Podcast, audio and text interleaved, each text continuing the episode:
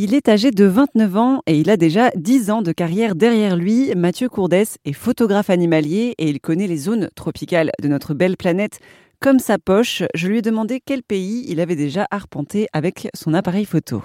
Depuis que j'ai commencé, je suis allé sur tous les continents. J'ai pu euh, me rendre dans les endroits, je crois, les plus sauvages euh, de la planète. Et là, depuis dix ans, je me suis concentré sur euh, les forêts tropicales, les, ce qu'on appelle les jungles euh, où euh, voilà, on a toute cette région proche de l'équateur avec euh, des arbres euh, très verts, ce qu'on appelle les forêts de nuages, le moment où les nuages viennent caresser la canopée.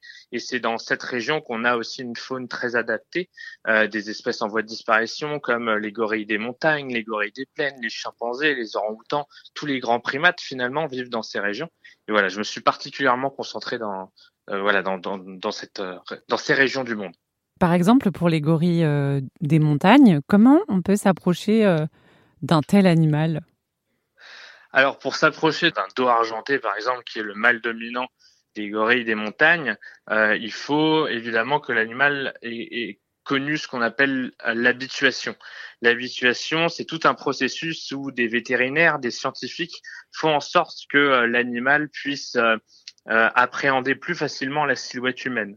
En fait, ça, ça nous permet euh, d'avoir plus de connaissances sur euh, l'espèce et une meilleure connaissance sur euh, cette espèce forcément nous aide à mieux la protéger.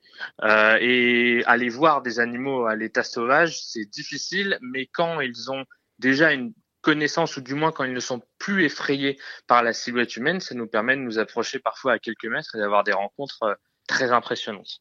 C'était le photographe animalier Mathieu Courdès pour RZN Radio et pour suivre ses réseaux sociaux, ça se passe sur rzn.fr.